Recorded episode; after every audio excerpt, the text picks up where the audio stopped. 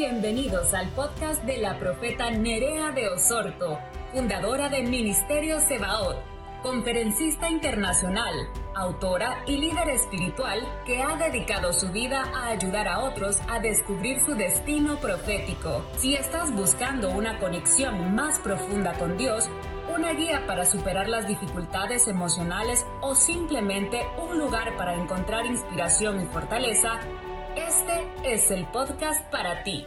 Comenzamos sobre lo que son las heridas emocionales, cómo deben ser sanadas, pero quiero incluir en lo que es esta sanidad del corazón, lo que es algunas manifestaciones que se dan en nuestro corazón que tienen que ver con problemas del alma.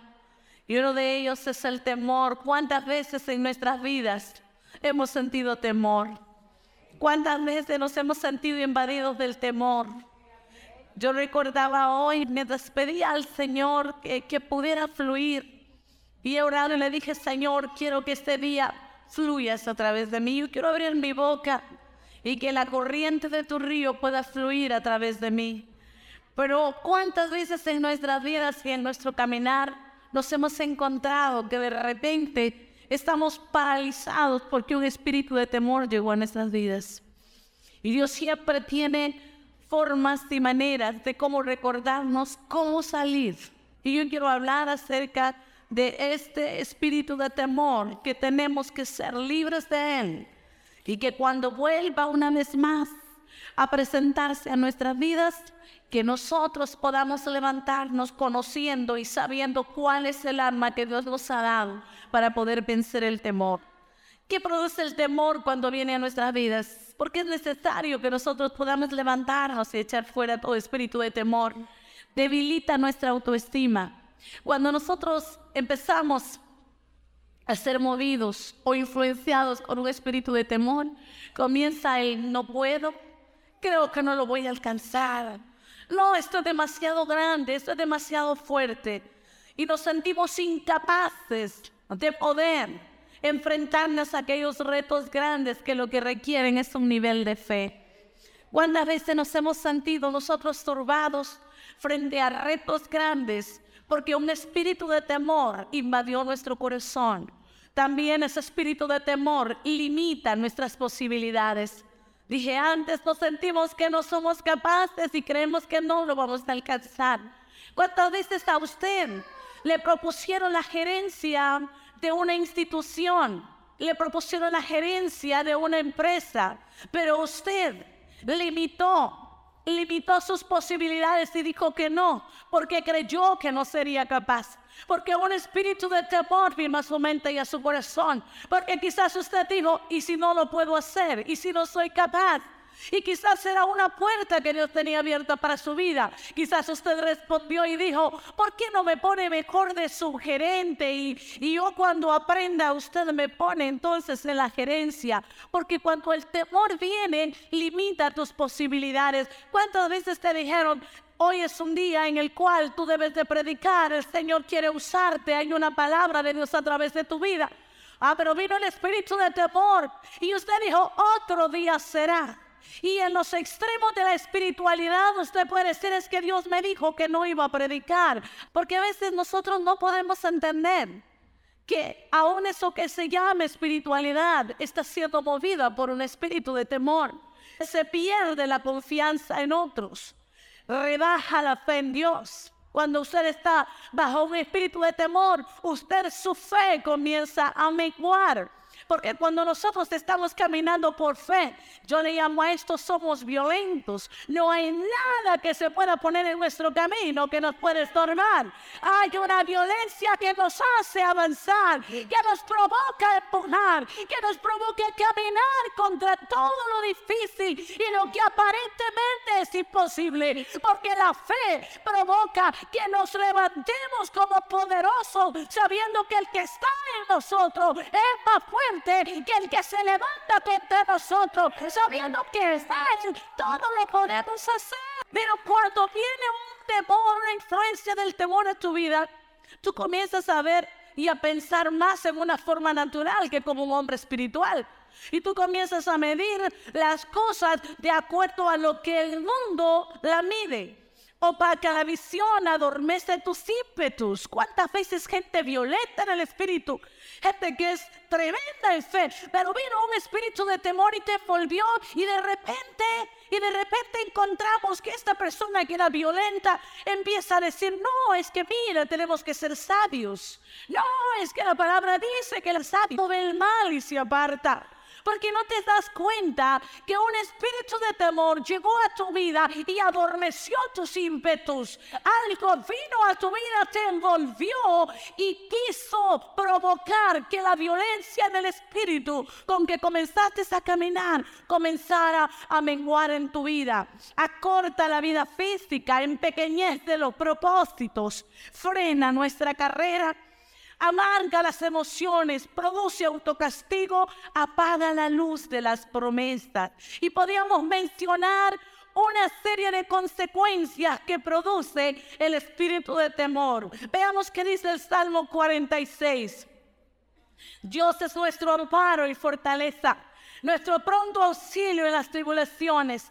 Por tanto, no temeremos aunque la tierra sea removida y se traspasen los montes al corazón del mar, aunque bramen y se turben sus aguas y tiemblen los montes a causa de su braveza del río. Sus corrientes alegran la ciudad de Dios, el santuario de las moradas del Altísimo. Dios está en medio de ella, no será conmovida. Dios la ayudará al clarear la mañana. Bramaron las naciones, titubearon los reinos. Dio él su voz y se derritió la tierra. Jehová de los ejércitos está con nosotros. Nuestro refugio es el Dios de Jacob. Venid, ven las obras de Jehová que ha puesto asolamiento en la tierra, que hace cesar las guerras hasta los fines de la tierra, que quiebra el arco, corta la lanza y quema los carros en el fuego. Estad quietos y conoced que yo soy Dios. Seré exaltado entre las naciones enaltecido seré en la tierra. Jehová de los ejércitos está con nosotros. Nuestro refugio es el Dios de Jacob. Esta es la palabra que el salmista habla acerca de lo que es Dios en medio de los tiempos de temor. Miren qué tremendo dice. Habla acerca de razones por las cuales puede venir el temor. ¿Sabe que hay personas que pueden caminar con un espíritu de temor porque tal vez desde el vientre de su madre fueron afectados por un espíritu de temor? Hay quienes pueden estar pregando con un espíritu de temor a causa de que en el momento de su nacimiento hubo dificultad, hubo batalla. Y a un niño, usted ve que hay niños desde muy pequeños que ellos dan muestras de espíritu de temor. Pero también hay, hay, hay razones por las cuales puede venir un espíritu de temor. Una de ellas, como dice el salmista, dice, por tanto no temeremos aunque la tierra sea removida y se traspasen los montes al corazón del mar, aunque bramen y se turben sus aguas y tiemblen los montes a causa de su braveza habla acerca de cómo hay momentos en los cuales, circunstancias, las cuales pueden provocar que el espíritu de temor venga. Dice, aunque la tierra sea removida, aunque la tierra tiemble, aunque me hablen de terremotos, aunque me hablen de que la tierra va a ser destruida, dice él, yo no temeré, yo estaré confiado, yo estaré firme, porque Él es, Él es mi refugio ¿Sabe que es precisamente en esos fenómenos naturales cuando usted puede experimentar lo que es un temor? Si usted nunca ha estado en un momento de un, de un terremoto o de un pequeño movimiento sísmico, usted no puede saber lo que es el temor. Pero en esos momentos es cuando nosotros podemos levantarnos y poder confiar que aunque la tierra sea removida, y aunque los montes se muevan de un lugar a otro, aunque el mar se levante en su braveza, dice el salmista, nosotros no temeremos. ¿Qué cosas son que pareciera como que los montes se mueven?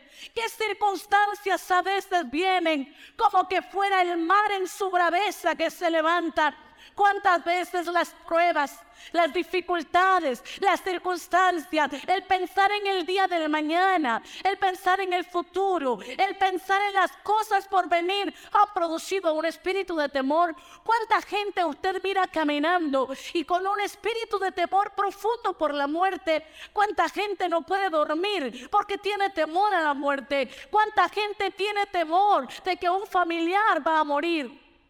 ¿Cuántos padres están temerosos porque alguno de sus hijos va a perecer. ¿Cuántos padres no pueden disfrutar de la vida que Dios les ha dado por el temor de que un hijo perezca? ¿O cuántas personas están teniendo temor que venga y acontezca lo malo? Porque quizás hay algunas circunstancias que le han rodeado y que le han hecho crear en su corazón que hay temor por los días venideros. Cuando se teme, se pierde la visión de Dios y usted pierde la ubicación que tiene en Él. Dije antes, cuando hay temor, se pierde la visión de Dios y la ubicación que usted tiene en Dios. ¿Sabe que yo recordaba hoy, esta mañana, y yo decía, Dios, ¿cuántas veces has trabajado en mi vida misma en momentos de temor? Por eso creo que podemos predicar. Porque si hay algo con lo que Dios trabajó fuerte en mi vida antes de iniciar, fue con el temor. Y muchas veces yo veo el espíritu de temor que llega cada vez que una puerta de promoción se abre. Tengo que pelear contra esto. Si realmente hay momentos en la vida en los cuales tendremos que pararnos. Hay circunstancias. Por eso dice el escritor, aunque el mar se levante en su braveza, hay situaciones. Es como el mar en su braveza que lejos nosotros de buscar el camino correcto, ¿qué es lo que muchas veces hacemos? Tememos. Cuando el enemigo se levanta contra nuestras vidas, nosotros dejamos de hacer lo correcto. ¿Y qué es lo que muchas veces hacemos? Nos encerramos en el temor. Pero también Él habla acerca de los fenómenos naturales. Dice, aunque la tierra sea removida, ¿cuánta gente esta adulta es un siervo de Dios, un ministro de Dios, y no puede ver que hayan indicios de tormenta, no puede ver que comience a tronar, no puede ver que comiencen a ver los relámpagos en el cielo, que inmediatamente busca un rincón donde esconderse, porque hay un espíritu de temor que tiene en su vida. Yo he visto gente que no puede ver la lluvia con truenos y relámpagos porque sienten que se muere porque hay un espíritu de temor. Oh, pero el salmista dice, aunque la tierra tiemble, aunque los montes se traspasen al corazón del mar, aunque bramen y se turben sus aguas, aunque tiemblen los montes a causa de su braveza, nosotros no temeremos.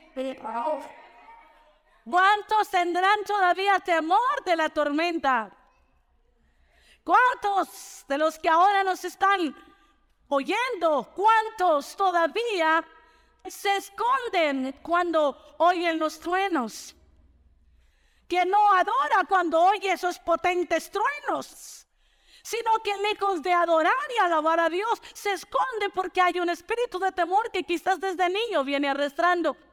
Y sabe que muchas veces si tú no te liberas de ese temor a las cosas naturales que vienes arrastrando desde niño, ese mismo temor que lo ves reflejado a las cosas naturales, ese mismo temor lo vas a reflejar en las circunstancias de la vida.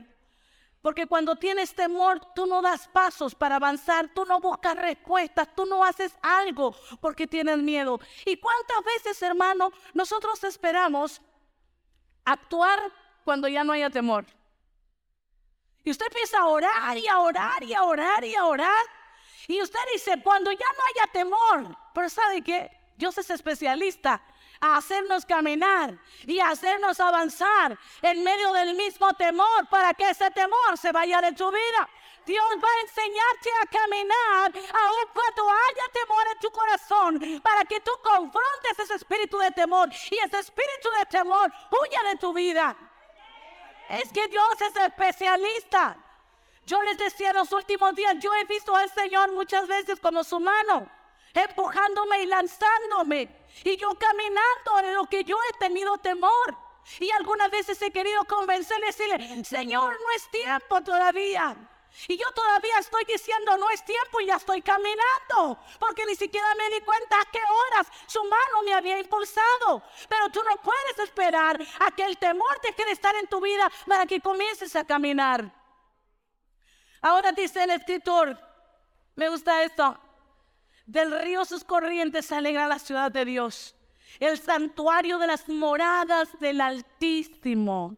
¿Qué dice? Del río sus corrientes alegran la ciudad de Dios. ¿Quiénes son la ciudad? Nosotros. ¿Y cuáles son las corrientes del río? Las corrientes del Espíritu de Dios. Una de las maneras como nosotros vencemos el temor es cuando aprendes a meterte en las corrientes del río del Espíritu de Dios. Cuando tú aprendes a sumergirte en la presencia de Dios. Cuando tú comienzas a adorar a Dios. Cuando tú aprendes a tener momentos de intimidad con Dios, que dice la escritura en primera de Juan 4:18. Veamos qué dice. Dice la escritura que en el amor no hay temor, sino que el perfecto amor echa fuera el temor, porque el temor lleva en sí castigo, de donde el que teme no ha sido perfeccionado en el amor. Me gusta muchísimo esto. Dice que en él en el amor que dice no hay temor. Cuando nosotros aprendemos a adorar, a entrar en tiempos de intimidad con Dios, algo va a pasar en tu vida. Y es que el amor del Padre se va a manifestar en tu corazón. Y cuando ese amor perfecto sea revelado en tu corazón, no tiene por qué haber más temor. Cuando el perfecto amor sea revelado en tu corazón, no tiene más por qué haber temor. Y el salmista David nos habla acerca de esto. Es maravilloso. Cuando usted lee el Salmo 27, el Salmo comienza donde él dice, Jehová es mi luz y mi salvación ¿de quién temeré? Él es mi amparo, ¿por qué de atemorizarme? Pero él empieza a hablar y dice, cuando mis enemigos, mis angustiadores se juntaron contra mí a buscar mis carnes, ellos tropezaron y cayeron. ¿Sabes? El salmista nos está dando una llave de lo cual él ha usado en su vida cuando ha venido el temor. Dice, cuando el temor vino a mi vida, es pocas palabras, él está diciendo esto, cuando mis enemigos me quisieron intimidar, cuando mis enemigos me quisieron atemorizar, cuando las circunstancias vinieron a mi vida y quisieron provocar temor. Y esto es uno de los pasajes más maravillosos, de los salmos más maravillosos, de los cuales nosotros podemos aprender cómo ser libres del espíritu de temor. Él habla y dice, porque una cosa he demandado a Jehová y esta yo estoy buscando, que esté en la casa del Señor todos los días de mi vida. ¿Para qué dice? Para contemplar la hermosura de su santidad y para inquirir en su santo templo. En nuestro próximo programa él siente que esos brazos de su madre, que esos brazos de su padre le dan seguridad. El niño entiende que hay alguien que va a pelear por él y que aquello que lo atormenta no lo puede atormentar. Porque hay un padre, porque hay una madre que le brinda seguridad, que le da protección. Eso es lo que encontró el salmista cuando en los momentos cuando sus enemigos vinieron contra él. Él supo esconderse en la presencia de Dios. Él supo esconderse en el templo del Altísimo. Él supo encontrar la llave que le daba la seguridad y la protección. Él pasó horas y tras horas contemplando su grandeza, contemplando su hermosura. Él pasó horas tras horas inquiriendo, óyeme bien, inquirir, queriendo conocer cuál era la voluntad de Dios.